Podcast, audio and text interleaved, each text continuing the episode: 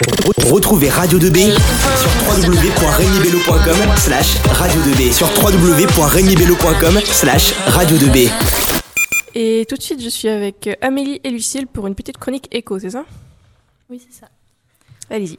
Donc euh, bonjour et bienvenue sur Radio 2B, vous écoutez la radio chronique économique. Aujourd'hui nous allons vous parler des inégalités et de la pauvreté au sein de l'Union Européenne, puisque bah, c'est le grand thème de cette semaine radio. hein. Bonjour à tous. Oui, effectivement, nous allons aborder ce sujet. Je vais commencer par vous expliquer un peu comment on peut définir les inégalités.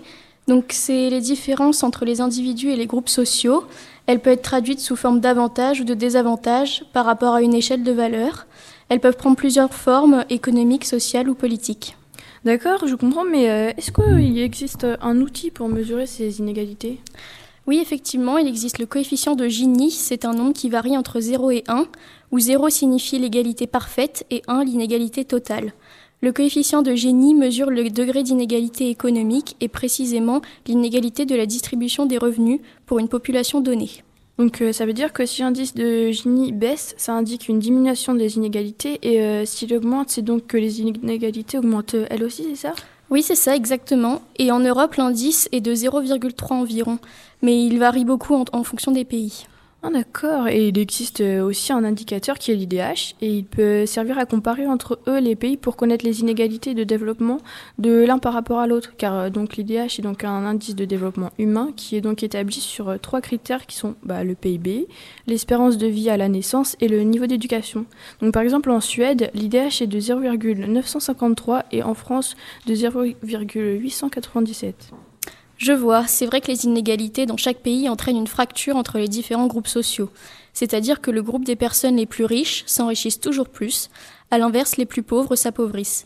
C'est pour cela qu'il existe également une fracture entre les pays, notamment par rapport au PIB. Oui, tu as raison, mais euh, tu me parles là euh, de la partie pauvre de l'Europe. Comment peut-on définir euh, la pauvreté? Eh bien, la pauvreté, c'est le fait de ne pas disposer des ressources matérielles suffisantes pour vivre dans de bonnes conditions. Un ménage est considéré comme pauvre lorsque son niveau de vie est inférieur au seuil de pauvreté. Et qu'est-ce que le seuil de pauvreté? Eh bien, le seuil de pauvreté correspond à 60% du revenu médian, autrement dit, revenu en dessous duquel un ménage est considéré comme pauvre. Donc oui, le revenu médian est le revenu qui divise la population en deux parties égales, telles que 50% pardon, de la population est un revenu supérieur et 50% un revenu inférieur. Donc par exemple, en France, il est de 1008 euh, 1085 euros par mois, alors qu'en Roumanie, il est seulement de 400 euros par mois. Ah oui, c'est très peu. D'ailleurs, au sein de l'Union européenne, 87 millions de personnes vivent sous le seuil de pauvreté. C'est plus d'un habitant sur six et c'est énorme.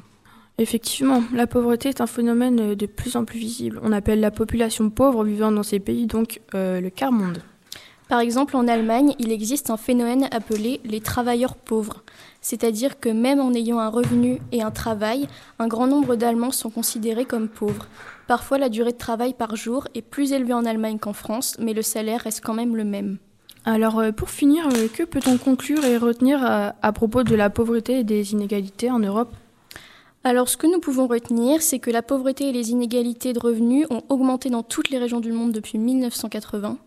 Oui, mais euh, à des rythmes différents selon les pays. L'Europe est aujourd'hui la région la moins inégalitaire, mais la pauvreté euh, s'accroît dans certaines parties de l'Europe tout de même.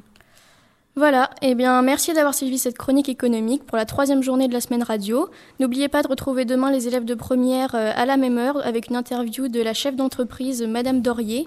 C'était Lucille et Amélie et à bientôt sur Radio 2B. Euh, merci à vous deux les filles, vous avez tout dit. Radio 2B